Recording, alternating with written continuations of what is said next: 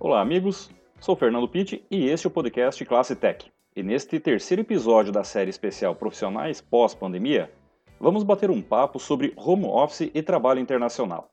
Será que este modelo de trabalho é para todos? Qual o perfil e como ter sucesso trabalhando em casa? E para quem deseja um trabalho internacional sem sair da sua cidade, quais são os caminhos? Então vamos para o episódio para ver com quem iremos conversar hoje. Para falar de home office, nada melhor do que conversar com um profissional que já atua neste modelo há um tempo. E para isso temos como convidado André Luiz Ramos, que neste momento está inclusive mudando de país de trabalho sem sair de casa. André, bem-vindo ao Classe Tech. E para começar o nosso bate-papo, você poderia compartilhar com nossos ouvintes o que é trabalhar em casa, em home office, não agora, em tempos de pandemia, que nós estamos praticamente o Brasil todo, ou praticamente o mundo todo em home office, mas como é trabalhar em home office enquanto todo mundo está indo para o escritório durante o dia? Fernando, eu diria que se não tens um filho de dois meses de idade, é muito fácil, cara. que na verdade isso está sendo mais um desafio, né? E é uma quebra de paradigma, com certeza. Para mim, que sempre trabalhei em, em empresas Insight, né? Porém, eu trabalhava room office, é, que eu só trabalhava em salas diferentes, na verdade. O, todo o time que nós trabalhávamos estava sendo comunicado por, por ferramentas online. Então, a gente já, já, já estava é, virtualmente conectado, porém, a gente tinha aquela necessidade física de se deslocar ao trabalho.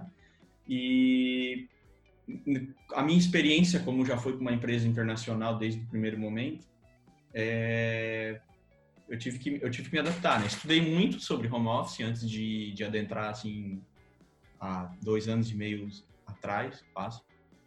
Estudei bastante como que as pessoas fazem para para se acostumar a trabalhar, para estabelecer uma, uma rotina e, enfim, são, são vários pontos que a gente podia estar tá, tá destacando aqui, assim, vamos dizer, de, de, de, de conselho que teria, né, para o pessoal. Mas basicamente é isso, é, é uma quebra de paradigma, porque conceitualmente a maioria das pessoas já trabalham, entre aspas, home office, né? Trabalham basicamente as pessoas, eu noto, né? E agora com, com a pandemia, onde todo mundo virou home officer, eu noto que a maioria das pessoas só sai de casa, chega no trabalho para logar, se logar no sistema, né? Então, assim, cada um é meio que um terminal no sistema, ou seja lá o que for, depende da, da, da do ofício da pessoa, né? Mas, assim, é, é um, e, e agora o Covid foi legal porque quebrou, né, esse paradigma, né, que, que tinha muito preconceito em relação a isso, né. Ah, o cara é home office, ele é o cara que assiste dois episódios da série dele e almoça em duas horas e trabalha uma hora por dia. E não é assim, né? Então, que quando tu trabalha home office, tu acaba trabalhando muito mais, né? E nesse sentido, qual foi a, o seu principal ganho, André? O que você percebeu de ganho quando você saiu, como você bem colocou, do home office, né? Então você saiu da sala que já era uma sala separada e a gente poderia, inclusive, aqui colocar um novo termo, né? Eu nunca ouvi, vamos tentar criar ele, um table office, né? Muita gente chega, senta na sua mesa e se comunica com os colegas do lado também via, eh, via sistemas. Mas assim, André, quando você saiu do trabalho presencial para o home office, quais são os principais ganhos que você sentiu nesta transição? Depende muito do ponto de vista, né? Depende muito do estilo de vida que a pessoa leva, qual é o, o, que que o que que move essa pessoa, né?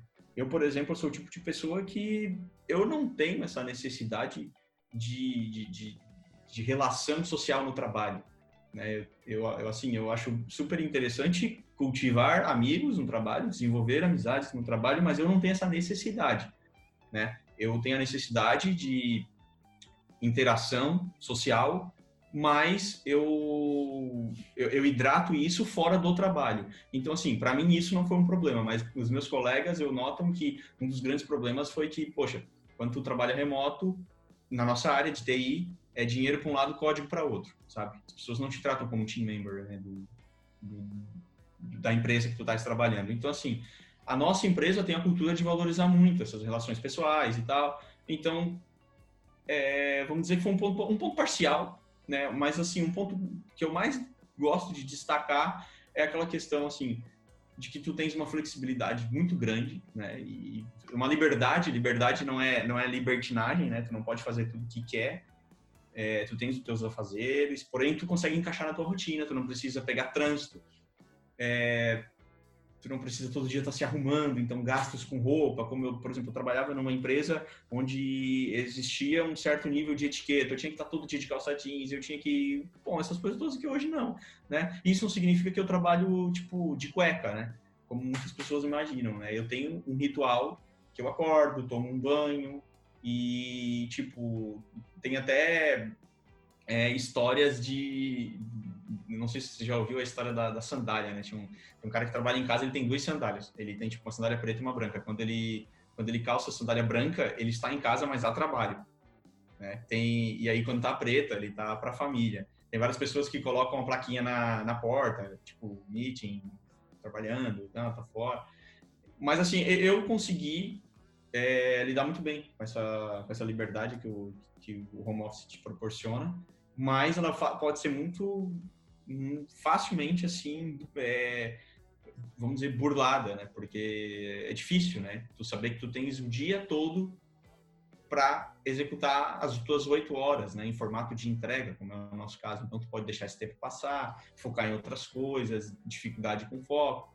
Mas para mim esse foi um ponto super positivo, a flexibilidade para mim que estava tendo filho pequeno agora e tal, então foi bem foi bem bacana. Né? Então você linka principalmente a flexibilidade, a, a necessidade de não se deslocar, é, como sendo alguns dos benefícios pessoais, inclusive de qualidade de vida, né, para poder garantir então o trabalho.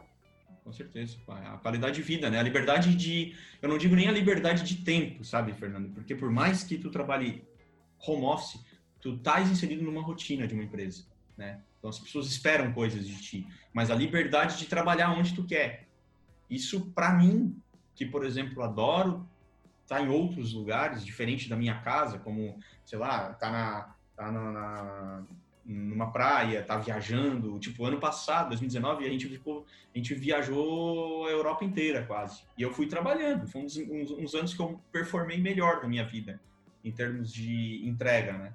Então, assim, é, vai muito da, da, da, pessoa, né? Do, do perfil. O que, que tu quer pra tua vida? Né? Tem gente que eu sei que ama aquela rotininha de pegar o carro, tirar da garagem, pro trabalho, chegar lá, aí conversa com todo mundo e não sei o que, e volta. Então, assim, eu não sou esse cara. Eu penso um pouco diferente em algumas coisas. E durante a pandemia, nós observamos também essa adoção de home office de maneira praticamente completa, né? Então, você já está nesse trabalho já há algum tempo, muito antes da pandemia, mas agora, durante a pandemia, a gente observou essa adoção muito intensa e nessas condições, inclusive, eu ouvi alguns depoimentos de alguns, principalmente na área de TI, né, programadores, falando que começaram a ter de duas a três horas a mais de vida por dia. Então, é, vamos usar o, o termo.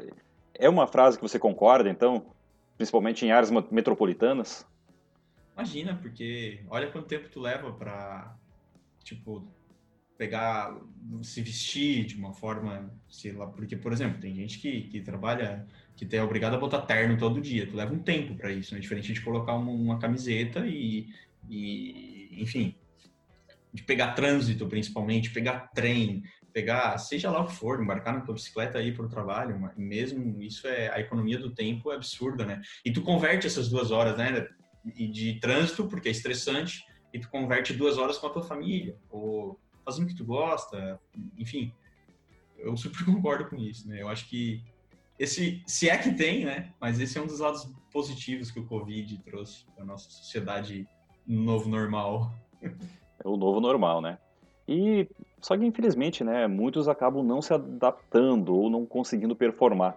Eu vejo aqui, é, pessoalmente falando, eu estou trabalhando em home office também já há alguns meses. Da minha parte, montei uma um pequeno escritório aqui para trabalhar, não fosse as crianças que estão em casa nesse momento, né, durante alguns períodos, então eu conseguiria trabalhar normalmente sem nenhuma interferência. Eu acho que é até mais fácil trabalhar em casa sem interferência do que estar tá trabalhando no escritório, né? Ninguém vem convidar para tomar café, ninguém vem aqui pedir para bater um papo, a coisa flui normalmente, você está concentrado só nesse ponto. Agora, é, quando se fala em adaptação, existe um perfil específico para isso, né, André? Não são todas as pessoas, você já adiantou aí, falando que algumas pessoas querem a rotina, algumas pessoas querem o trabalho normal, estar se relacionando com pessoas, mas para o home office, seja em tempos de pandemia ou especialmente fora da pandemia, quais seriam os perfis ou qual o perfil que essas pessoas precisam ter, esse profissional precisa ter para trabalhar em casa?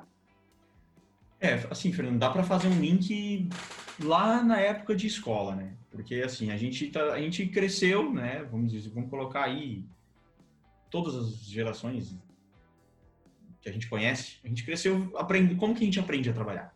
A pergunta, né?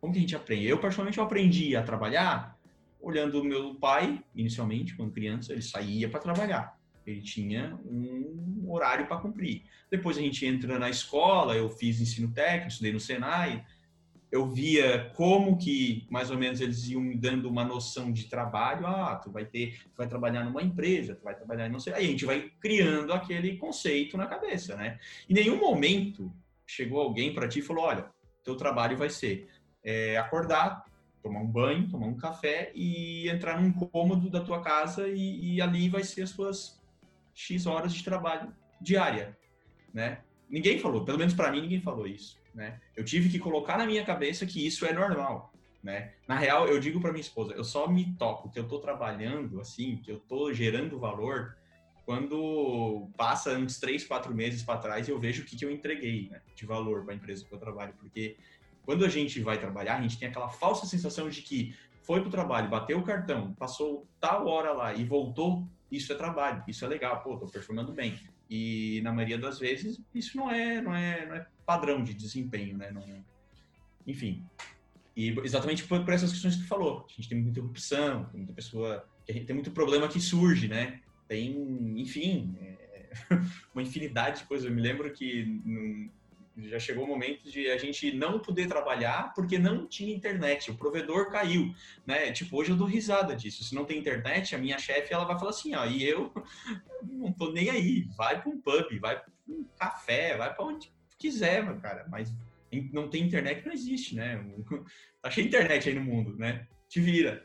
Então, assim, são, são outros tipos de problemas a ser gerenciado, mas é, é, é, como eu te falei, é, é, uma quebra de paradigma, porque a gente agora, quem sabe, vai ter, né? É, cursos de te ensinar a trabalhar à distância. Porque, de fato, existe muita literatura que fala sobre, e existe muito. Um, olha, uma infinidade de boas práticas, que eu poderia até estar tá falando algumas aqui, mas assim, é, tu pode performar melhor se tu olhar alguns assim alguns detalhes na tua rotina diária, sabe? Tipo, primeira coisa, conversa com a tua família. Ó, a hora que eu tô ali, eu tô trabalhando com os filhos, tentar alinhar isso. Eu sei que é muito difícil, mas existe uma série de coisas que dá para fazer para estar tá performando melhor, né? E definitivamente, né? É uma nova realidade. Pelo que tu falou, a maioria das pessoas é, não é Maria, né? É, o home office não é para todos. Olha, eu acredito que não. Assim como o trabalho, entre aspas, presencial, não é para todos. Né? Então, vai de cada um, vai de o quanto cada um está é, tá afim de aprender a trabalhar, a aprender a aprender como performa melhor, né? Então, assim, eu, eu sei que, que, tipo, tarde, coisas básicas, né? Que tarde e noite é o, é o meu ápice, assim, da produtividade. E principalmente, tipo, 4 às 7 horas da noite. Da, 4 da tarde até 7 horas da noite. Eu já entendi que esse é o meu ápice. Então, assim, eu resolvo todas as minhas pendências, falando de trabalho, tá? mas a hora que eu deixo para produzir é nesse, é nesse core aí. É ali que eu sei que eu sou produtivo. Então eu vou aprendendo coisas que o home office te proporciona, né? Que no, quando tá lá, pô, das seis horas tem que ir embora. e a empresa acaba perdendo. Porque o teu, é, o, é o teu auge ali, teu ápice da produtividade tem que ir embora. É, então, na verdade, o profissional ele tem que também aprender a trabalhar com entregas, né? Eu acho que essa poderíamos resumir desta maneira, então. Exatamente. E nem todas as profissões, elas vão conseguir colocar, assim, implementar 100% home office, sabe? Tem coisa que não tem como. Não adianta. tem coisa que depende da pessoa estar lá. Esse é, o, esse é, a, é a provisão de serviço dela. Agora, muitos outros têm como. Né? E aí a gente começa uma série de impactos lá na frente, como, tipo, o trânsito da cidade de São Paulo diminuindo, né? Então, em função de que simplesmente algumas pessoas passaram a trabalhar de casa e passaram a ter entregas até maiores. Eu, pelo menos, eu faço, eu trabalho muito mais em casa. Eu faço mais hora extra, porque fica difícil, né? O computador tá ali, tá aqui, por que não trabalhar? Tá com tempo. E é isso aí. Bom, então nós temos aí, né, André, é, precisamos do quê? Um computador e uma internet. Basicamente é isso, né? E hoje a maioria dos lares já contam com esses equipamentos. Agora você tocou num assunto aí bem interessante, né? Uh, e já falamos um pouquinho antes também da questão do trânsito. Sim, a gente sabe que a produtividade ela consegue ser mantida num nível alto e muitas vezes até melhor do que no presencial, visto que as pessoas têm menos interferência, menos interrupções, têm menos cansaço até porque o deslocamento, para alguns casos, ele, ele é eliminado, né? em alguns casos em metrópoles esse deslocamento muitas vezes consome muitas horas. Se ele é vantajoso para as empresas, que também não precisam fazer alocação de é, salas que muitas vezes custam milhares de reais todos os meses de aluguel. É, por que, que o home office no Brasil ele tem tanta dificuldade, ou melhor, tinha tanta dificuldade em ser adotado, se a gente sabe que esses ganhos são realmente mensuráveis e são, são bons? É, por que, que foi necessário uma pandemia para jogar todo mundo para dentro de casa, para que agora as empresas comecem a querer adotar o home office? E aí depois, na sequência, vou te fazer uma outra provocação. O tipo de home office que está sendo adotado no Brasil, mas isso, isso fica para depois. Eu acho que é uma série de aspectos, né? Assim, tem a questão histórica, porque a gente é um país relativamente novo e um país, assim, que não... Se, se olhar, assim, bem de cima, né? Se olhar, tipo, o nosso PIB, ele está to quase totalmente focado em commodities e não está focado em, tipo, tecnologia aditiva, né? Pelo ponto de vista manufatureiro quanto do ponto de vista tecnológico. A gente não tem uma grande empresa de tecnologia no Brasil. Então, a cultura home office, querendo ou não, o ramo da tecnologia que traz ela, que traciona né, o home office. Pelo menos é o que eu vejo nos Estados Unidos, ali em São Francisco, que, que boom, né, estourou o home office, né? Então, e alguns outros lugares da, da Europa e tal, mas tem essa questão histórica no Brasil, porque as pessoas não estão acostumadas com isso. Pô, trabalhar em casa não existe, tá ficando louco, cara. Tem que vir aqui, bater o cartão. Né? Em função da nossa indústria, da nossa característica de indústria, porque eu acho que é um pouco mais assim, aquela, aquele mindset clássico, né? E, e outra questão, a nossa legislação, né? Que eu acho que é uma mãe, acho que é o melhor lugar para ser empregado no Brasil. Pena que vai ganhar pouco, mas que é o melhor, é. E é uma mãe, né, cara? Assim, não tem o que dizer, né? Tipo, acho que tem país aí que já trabalha com home office, já é, tipo, elegível a trabalhar com home office há 10 anos, 15 anos. E o Brasil, aí nessa última reforma que, se não me engano, introduziu, né, o home office. Eu, eu tô por fora da legislação brasileira. Na verdade, por decreto agora, durante a pandemia, inclusive, foi reconhecido o teletrabalho, né? É, eu, eu, dizia que uns vão aprender por amor e outros pela dor. O Brasil foi um que foi pela dor. Estados Unidos foi por amor. Suíça foi por amor. Finlândia, Noruega, Dinamarca, Estônia. Ah, outra também, cara, assim, desses nórdicos, dos países nórdicos, né, na Islândia também, que, que bastante gente está trabalhando remoto, aqui lá os caras têm um metro de neve no inverno, né? Então fica, fica bem difícil, né, sair né, no, no inverno para trabalhar. Foi pela dor também lá. Mas outro tipo de dor, né? Agora, quando, agora, quando a gente fala aqui em relação à adoção no Brasil, tem muitos chefes também, muitas empresas que têm dificuldade em adotar por conta da, do acompanhamento, da produtividade, né? Eu acho que isso também, por essa cultura industrial que a gente vive, eu acho que de uma certa forma influencia. E durante agora a pandemia, a gente chega aos absurdos, André. Não sei se a tua empresa também te exige isso, mas de ter os trabalhadores em casa, em home office, todos plugados numa sala virtual com a câmera ligada para que o chefe presencie o cara sentado na frente do computador. É, cara, assim, é, é, vai muito do que as pessoas se propõem a fazer. Né? Eu, eu acho que isso é um insulto, né? Ao posto de trabalho da pessoa, né? É a mesma coisa se tu estivesse trabalhando numa empresa e o teu chefe ficasse 100% full time atrás de ti, né? Atrás de ti, olhando para tua tela, olhando para enfim, para tudo que, que tu estás fazendo. Né? Eu acho que isso só gera pressão, né? E pressão demais, ela, ela, ela influencia na tua performance. Então, eu considero isso um insulto. É como se teu chefe tivesse 24 horas atrás de ti olhando o que estás fazendo, todos os teus modos e tal. E outra utopia é achar que uma pessoa vai trabalhar 8 horas por dia, extremamente é, focada, deep naquilo que está fazendo, que também isso não existe, não adianta a gente se enganar. O que que acontece? As pessoas têm essa necessidade de controle, achando que o controle é o que vai gerar o valor no trabalho da pessoa. E definitivamente não é. Eu, pelo menos, assim, eu, eu levo uma coisa comigo há muito tempo que tu, quando contrata uma pessoa, tu contrata baseado nas potencialidades dela, né? Tu pega o currículo, que o currículo é o passado dela, é tudo que ela já fez, é tudo que ela cursou, é, é o passado, né? E tu tenta imaginar as potencialidades dela. E baseado em entrevistas, em, seja lá, processo seletivo que for, tu vai contratar ela. Quando tu contrata uma pessoa, tu estás apertando a mão dela, tu estás estabelecendo um vínculo de confiança. Confiança é esta que vai ser ganha é, e enriquecida dia a dia. Então, assim, se tu estás com dúvida, não contrata. Ou então demite o cara. Agora, se tu tem que ficar atrás de mim para ver se eu vou gerar valor ou não, se eu vou exercer bem aquela, aquele papel que tu estás me contratando, olha, não faz sentido, né? É uma questão de confiança. Se ele está atrás de ti, Fernando, se ele quer a tua câmera ligada, ele não confia em ti. Ou então, ele é um gestor extremamente despreparado. Ele precisa parar e rever alguns conceitos, né? Ou ver o que, que os grandes players do mercado estão fazendo, né? Então, home office é uma relação de confiança. Assim como um trabalho presencial, né? Acho que toda relação de trabalho, ela está baseada na confiança, né? E...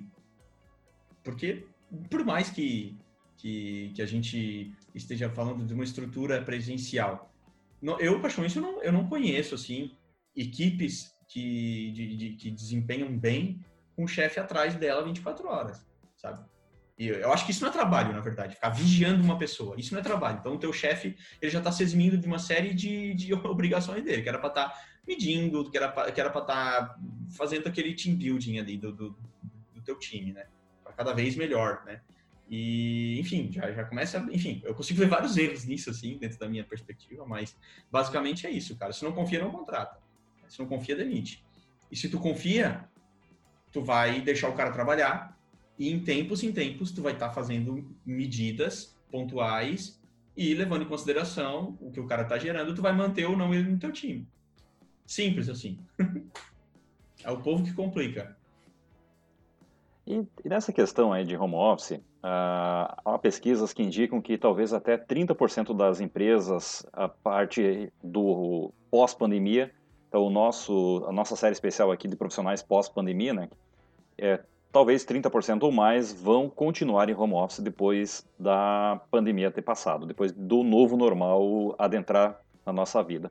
Mas também há quem diga que estes profissionais, eles, que é o teu caso também, André, eles passarão com certeza a ser cobiçados até para fora do país. E somado a isso, eu trago um dado aqui da Brascom, que é a Associação Brasileira das Empresas de Tecnologia da Informação e Comunicação. Essa pesquisa aqui eu diria que ela já está desatualizada. Até na gravação anterior com o Valmir a gente usou ela, que é o que está ativa de fato, mas ela foi feita antes da pandemia. Ela dizia que o Brasil necessita até 2024, em média, de 70 mil novos profissionais de TI por ano mas o Brasil só forma em torno de 46 mil profissionais por ano, a cada 12 meses. Então a gente já forma menos do que precisa. Com a adoção do home office e também com o dólar nas alturas, há quem diga que os profissionais brasileiros também serão cobiçados cada vez mais por empresas externas, seja americanas, seja europeias. Você, você que está na, você que está na área, que você que trabalha para uma empresa americana, você também percebe isso? A partir da empresa que você trabalha e dos teus colegas que vivem ao redor do planeta como um todo aí nessa questão de cobiça? Eu, eu, eu vejo que o Brasil fica atrativo quando o dólar aumenta, né? Tanto para entrar em qualquer uh, ativo, seja lá o que for, eu vejo que o nosso workforce, a nossa a nossa a mão de obra brasileira fica barata quando o dólar dispara. E modéstia à parte, o brasileiro é muito bom.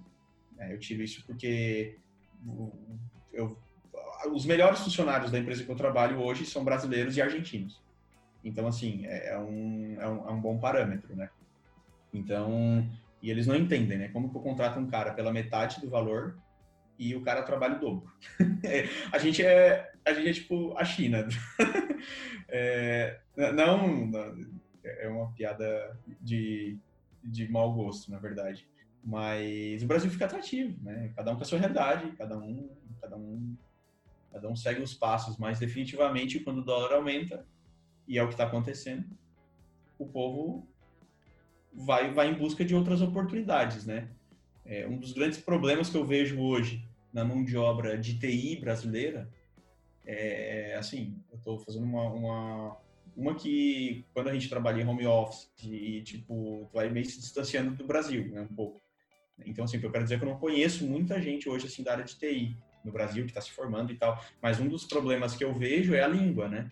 Que muita gente até tem ótimas é, skills de programação e, enfim, mas infelizmente não tem a língua, não tem a fluência em inglês. Então, isso é um grande problema. É, essa é uma pergunta que eu ia te fazer lá na frente. Então, a língua inglesa é um pré-requisito para o home office internacional. A gente adiantando a, a, apresentação do episódio, dentro do perfil do trabalhador em home office para o trabalho internacional, pré-requisito básico é a língua inglesa. É, até assim, para trabalhar e para ter uma vida mais legal, né? Para conseguir ver um filme sem tradução, para conseguir viajar de uma forma efetiva e, e sem aquele né? Que cara tá falando? Então, assim, eu indico o inglês para todo mundo, cara. Todo mundo. Eu acho que a gente, como é um país muito grande, acaba, acaba não tendo isso como usual, né? Ah, para que, que eu vou aprender inglês se aqui, tipo, no Paraná todo mundo fala português, no Rio Grande do Sul todo mundo fala português, no nosso caso, né, Santa Catarina, e não faz sentido, né? No máximo espanholzinho ali, quando for viajar pela América Latina, mas o inglês é extremamente importante, né? E, e, para nossa área de TI, principalmente, assim, eu acho todas as áreas, né? A maioria do, do, dos manuais, dos, dos, releases de coisas novas que saem, é tudo em inglês, né? Então, se, eu costumo dizer que o Brasil está tipo um passinho atrás do, do, do resto, assim, em âmbito tecnológico, tá quer ter uma bola de cristal, olha para o que está acontecendo assim nos Estados Unidos, está acontecendo tipo em Israel, em alguns polos da Europa, tu vai ter meio que uma bola de cristal no Brasil, tu vai ver o que vai acontecer. E assim, tu não vai ter acesso a esse tipo de informação se não souber inglês. Por mais tem o Translate lá no Google, mas não é, né, do jeito na, na gravação anterior com o Valmir, que nós falávamos da, de algumas profissões, eu trouxe um dado aqui do jornal Infomoney que fala sobre algumas profissões que provavelmente estarão em alta. Né? Existem outras reportagens, citam outras profissões também, mas dentro destas profissões eles colocam o profissional de cibersegurança, de é, profissional de experiência do usuário e também o profissional de nuvem, o cloud computing. Né? Você também vê que, além do Brasil, é, no exterior também esses profissionais estarão em alta, ou e além destes, na área de TI, você citaria mais alguma profissão no pós-pandemia como sendo uma profissão que o nosso jovem hoje do ensino médio vale a pena investir nelas? Eu acho que concordo com essa lista. É, eu colocaria no topo de tudo aí inteligência artificial, blockchain, os derivados de, de tudo que a gente tem de, de data, que na verdade são grandes, assim, são buzzwords, né, que a gente ouve, mas eu adicionaria inteligência artificial, sim, primeiro, disparado. Primeiro, segundo, terceiro, quarto, quinto.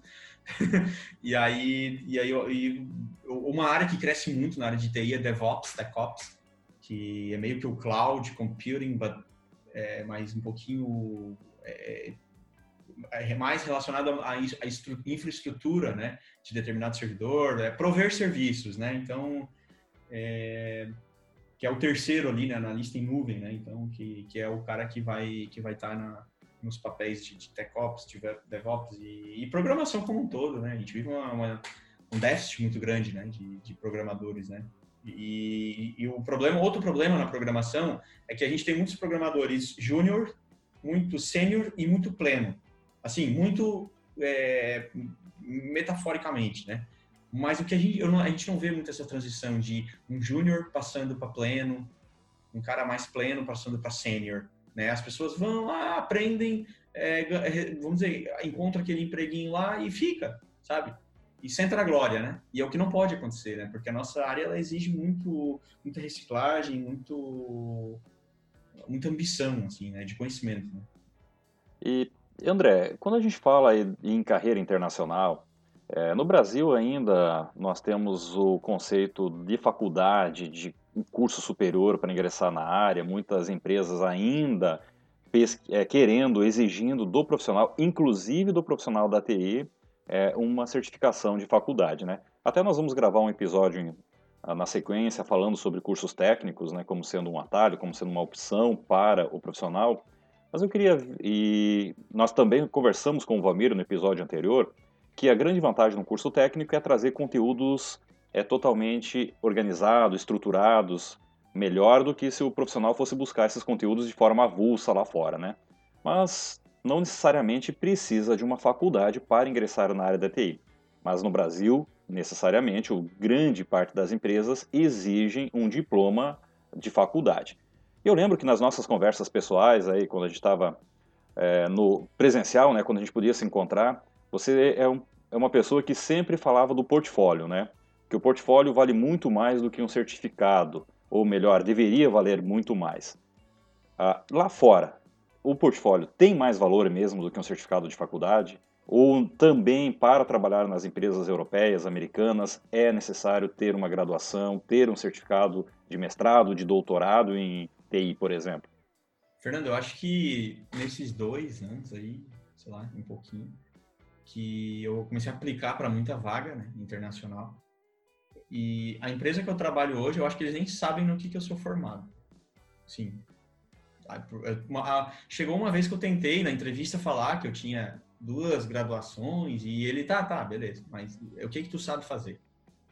Ah, é isso, é isso, é aquilo, tá, então me prova isso num Code Challenge, num qualquer coisa sabe? Então, assim, né? E nada, tá? Não perguntou também curso técnico, não perguntou se eu tinha cursinho de, de nano degree aqui, nano... e eu, eu acho que a educação, eles vêm lá fora como um meio, como um meio de que se tu sabe fazer ou não, entendeu? Eles querem é o final, eles querem aquilo que, aquilo que tu vai construir lá dentro da empresa. Agora, como tu aprendeu, se foi pelo YouTube, foi fazendo nano degree, foi fazendo uma faculdade, mestrado, doutorado, não importa. E muita gente acaba, ah, eu vou sair da faculdade, né? Que aqui no Brasil já é assim um, um paradigma grande, né? A faculdade, né? Sair da minha no ensino médio e ir para a faculdade. Depois vou fazer uma pós, vou fazer e às vezes quando tu pergunta para as pessoas por quê? Ah, porque eu vou ser mais bem visto no mercado de trabalho, né? Então assim, para TI isso definitivamente não se aplica, tá? Tipo, acho que o cara que mais ganha dinheiro na nossa empresa lá, eu acho que ele não tem nenhum ensino médio completo, vou te dizer. Só porque assim, o cara é um monstro, né? Ele, ele resolve todos os problemas que a empresa tem, entendeu? Então, assim, e aí, ó, qual é a faculdade que tu aprende a resolver todos os problemas que uma empresa tem, entendeu? Se tiver uma faculdade que te ensina isso, faça. Mas não tem, né? Não tem. A gente aprende nesse emaranhado de coisa aí que é, que é a relação vida-trabalho, conhecimento, aplicar, focar no que tu quer aprender, no que tu quer se transformar. É basicamente isso, assim. Eu acho que meu filho não vai fazer faculdade não, Fernando. Se essa é a pergunta, eu não vou gastar dinheiro com isso, não. Mas, assim, volto a dizer, assim como home office, é, isso não se aplica para tudo. Eu acredito que muitas áreas, elas conseguem se desenvolver de uma forma, vamos dizer, é, não não não gradativa. Eu não sei como eu explico isso, mas assim, consegue ter profissionais de boa qualidade, só que sem a faculdade, sem a graduação por si só, mas assim como outras não. Eu acho que dá para citar a área da saúde, por exemplo. Né? Eu acho muito difícil uma medicina migrar 100% para o online, né? Porque eu não gosto de falar EAD, porque já criou um, um preconceito gigante com EAD no Brasil, em função também do que o nosso país se tornou, né? De aceitar qualquer coisa, fazer qualquer coisa. Essa geração canudo, que, ah, tem um canudo, contrata, não tem, não contrata. E virou, tipo, grau de excelência, né? E não é. Então, assim, uma, por exemplo, um médico vai se tornar, sei lá, pediatra. Ele tem que fazer lá a graduação, depois ele tem que fazer a residência. Então, esse aí é um path que vai acredito que vai ter. O que pode acontecer é o quê? Ah, algumas disciplinas fazer de forma remota, né? Então, alguns atendimentos de forma remota, né? eu acredito na virtualização de muitos processos na nossa vida como um todo. Eu não acredito mais nesse negócio de ter uma dor, ter que sair de casa para ir para um hospital para ser atendido, sabe? Eu acho que para mim não vale a pena. Não é, se, não for um caso extremo, se não for uma emergência, eu acho que facilmente tu vai poder ser teleatendido. e as certificações internacionais, como IBM, Cisco, Amazon, Microsoft, elas são valorizadas para o profissional lá de fora? É, assim, é, é, é, é, um, é, uma, é, uma, é um carimbo, né, no teu, no teu passaporte, né, para te entrar em algumas empresas. Não dá para dizer que não, porque, mas depende muito do papel que tu vai exercer, depende muito. Ali, o que eu estava falando de, de TechOps, de DevOps, que é o cara que, que trabalha com Cloud Computing, então, assim, é muito, é muito importante tu ter um selo da AWS, né, da Amazon, que, pô, isso é da, da própria Azure, da, que é mais da Microsoft, da Google Cloud, tal, whatever. Mas agora sim, eu vejo que tem algumas certificações que o mercado já não está mais valorizando muito, né? É, até que são algumas linguagens que estão que entraram assim numa decadência. Então assim, não adianta tu vir dizer que tu, ah, eu sou certificado, sei lá, não vou falar de linguagem porque é, é pior que falar de futebol. Mas, assim, é, tem que ver muito, sabe? O que que, ah, eu quero ser um... Por exemplo, na minha, na minha profissão, que é eu trabalho com front-end, então assim, não certificação é quase nada, cara. Não quer dizer nada. A, é, é, a nossa certificação é assim, ó, o que que tu já desenvolveu, qual foi a tua contribuição para a comunidade de open source, o que que tu já fez, sabe? É meio que o teu GitHub. Ali é o teu, é o teu tua certificação, assim. E já, já estamos nos encaminhando aqui para o final do episódio e você já adiantou um pouquinho lá bem na entrada do episódio, mas eu não posso deixar de fazer essa pergunta de maneira bem explícita. É verdade que trabalhar de casa em home office a gente pode passar o dia inteiro de pijama? Olha, eu, eu gosto de ter uma rotina, mas é, se, se isso não influenciar na tua entrega, tu pode trabalhar pelado, cara. Bota a camisa a hora que tu quiser a hora que tu quiser fazer alguma reunião, quiser abrir tua câmera, mas eu, eu sinceramente, eu, eu não acredito, assim, em, em, em, grandes performances de uma pessoa que não, não tem um ritual de entrar e sair do trabalho, né? Pelo menos eu me, eu me descobri que eu funciono bem dessa maneira. Né? É igual assim, levar o computador para a sala, sabe? Ah, tá passando um jogo, vou ficar vendo, ver um jogo e, e trabalhar. Para mim já não rola tem gente que consegue, que é hiper focada, que é tipo é muito sensorial, é muito thread, né? Então vai bem nessas coisas. Eu não. Então depende, tudo depende. Porque pessoas, né? Pessoas não é uma, uma constante, né? É algo que varia muito, né? Cada um.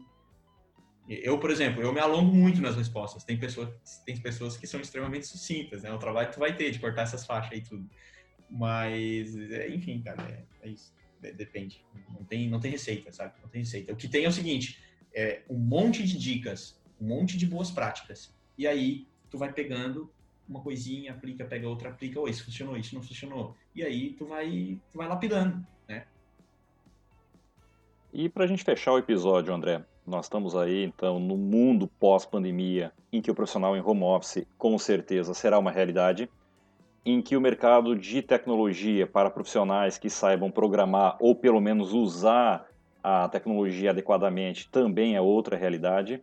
Então, para fechar, André, qual a dica, qual o conselho que você deixa para os pais, deixa para professores que estão nos ouvindo também e até mesmo para alunos, né, que estão hoje no ensino básico, aí, talvez fechando o ensino médio, para, para que o que, que eles precisam fazer para eles irem para o mercado internacional em home office? Você já falou da língua inglesa, você já falou ali da questão de ter um portfólio, talvez o portfólio ser muito mais importante do que a mesma formação. Mas qual conselho você deixaria para esse jovem, para esse pai, para esse professor, pensando nesse mundo pós-pandemia? Eu vou, eu vou dividir duas respostas, porque eu me empolgo nesse assunto. É, uma para o pai, que, que quer dar um norte para o filho, está se formando e tal, e outra para o pai que está querendo se reinventar. Eu, eu, digo que profissionalmente a gente tem encarnações, né? Que está querendo reencarnar profissionalmente, né? Então, assim, para o cara que está querendo é, uma carreira internacional, eu diria investir em networking, pra caramba, porque quando tu vem indicado por alguém, é, tudo, tudo muda, tudo muda. Tu já entra pela porta da frente, porque gente boa que indica, normalmente gente boa indica gente boa, né? E o home as empresas estão tendo muito problema com o home office. Tem muita gente que que desliga o computador amanhã e nunca mais entra, principalmente na nossa área. Então é, é um desafio, né? A, a, a empresa lá, ela já viu que o, o, o, trabalho à distância, o trabalho remoto, ele funciona, mas com certas pessoas. Né? Então exige um nível de comprometimento muito grande. Né? Então assim, se tu acerta as pessoas, o trabalho fica muito efetivo. Ponto. Essa é uma, esse é, esse é um, é uma, eu, eu acho que assim, é, networking e outra, ah, outra coisa, é, estrangeiro não contrata júnior. Eles não contratam gente que que que está iniciando. Então assim, uma coisa que eu sempre falo para todo mundo, pô, André, ah, eu estava querendo entrar na empresa XYZ e é, dificilmente um americano, um, seja lá quem for, de fora, eu digo o americano porque é mais próximo da minha realidade, eles vão contratar uma pessoa eh, júnior, assim, que eu quero dizer que, que tem skills básicas, ela não contrata. Então, o que, que é, o que, que é interessante? Pegar um estágio no Brasil, pegar uma, uma focado, né, onde tu quer chegar. Pegar uma vaga assim bem inicial, vai aprendendo, vai tocando o aprendizado da língua em paralelo e aí por aí vai. Então tá. Assim como eles também eles não eles não contratam ah os top, né? Não, ele, ele, quer, ele quer um cara que já vai entrar na empresa e já vai gerar amanhã já resultado para ele. É isso que é, ele não tá afim de contra pegar um cara e ensinar, óbvio. Isso é, é a regra. A gente sabe que tem as exceções. Aí tá, o outro detalhe, o pai que, que tá querendo botar, dar um norte aí pro filho e tal. Primeira coisa é aceitar. Aceitar que o mundo mudou. Aceitar que é um novo mercado, é um novo normal, é tudo novo. Né? E, a, e a, a maioria das pessoas não sabem o que vai ser isso, né? E assim como, tipo, eu também não sei, mas o que eu sei é que mudou e o que passou, passou. E não, e não volta mais, né? Então, esquece.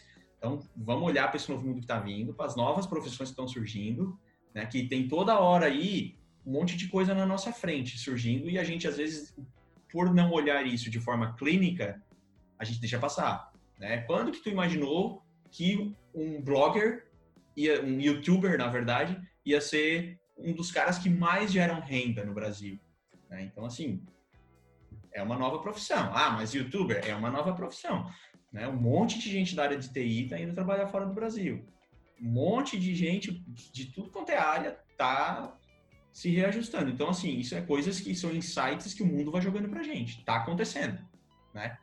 Então, assim, o pai que quer já botar o filho nesse lado é língua, é escolher uma profissão que ela é, ela é, ela é multi, multi-country, que, tipo, multi-país, que, por exemplo, assim, eu tenho amigos que estão loucos para sair do Brasil, mas eles fizeram direito. Isso complica um pouquinho, né? Não que, que tu não vá ser um advogado, seja lá o que for fora, mas, poxa, quando tu, tu faz uma faculdade assim focada no Brasil, que é o caso tipo do direito, né, que está focado na nossa lei, fica difícil de tu meio que assim validar a tua competência fora.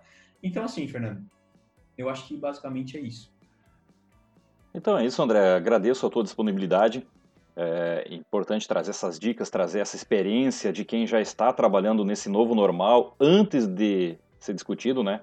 O home office hoje é uma tendência, mas na verdade já é uma realidade para muita gente, inclusive para ti, né, André? Então é, é, importante trazer essa visão de quem está no dia a dia é, e também deixar claro, né? fazer essas escolhas corretas, investir na língua, investir nessa capacidade, nas skills, né? Você já citou elas bastante aí durante o nosso episódio.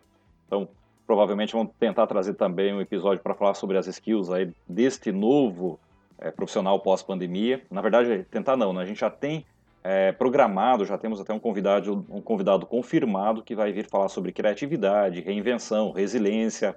Já está na lista aí. É bom, é, é, esse, essas soft skills elas são muito importantes. Né? São os, compo importante. os comportamentais, porque, né? É, exatamente. É, porque, assim, as, as empresas cada vez mais, elas estão optando por pessoas que não sejam extremamente talentosas, mas pessoas que saibam viver em grupo, que saibam ser, assim, um team member, do que, sabe, aqueles rockstars, assim, que chegam e sai todo mundo de, de perto, porque fica difícil, né? De... Quero agradecer também a você, ouvinte, pelo download deste episódio e também por compartilhar com seus amigos. Tenho certeza que você conhece alguém que tem um filho, ou talvez você mesmo tem parentes e sobrinhos que também precisem ouvir esse episódio, até quem sabe para colocar aquela pulguinha atrás da orelha para buscar uma profissão, um emprego internacional em home office. Trabalhar, como o André mesmo já disse, né? viajando o mundo e trabalhando, fazendo as entregas normalmente e estar aproveitando a vida e mesmo assim trabalhando e gerando recursos. Tem um outro ponto que nós vamos também fazer um episódio, André, falando de emprego versus trabalho, que essa é uma outra tendência né, que a gente vê aí nesse mundo pós-pandemia, cada vez menos emprego e cada vez mais trabalho. E as pessoas hoje trabalham pensando no pós-emprego. Então a gente também precisa começar a preparar e começar a ficar atento para o pós-trabalho, né? São, parece simples, parece que é a mesma coisa, mas tem um, um fundo conceitual aí muito diferente e pode fazer com que pessoas se deem muito bem lá na velhice ou outros passem necessidades. Um grande abraço a você, ouvinte, a você, André, aí, pelo seu tempo. Convido também para visitar o blog fernandopit.com.br, assinar o nosso feed e deixar seus comentários. Um grande abraço e até a próxima semana.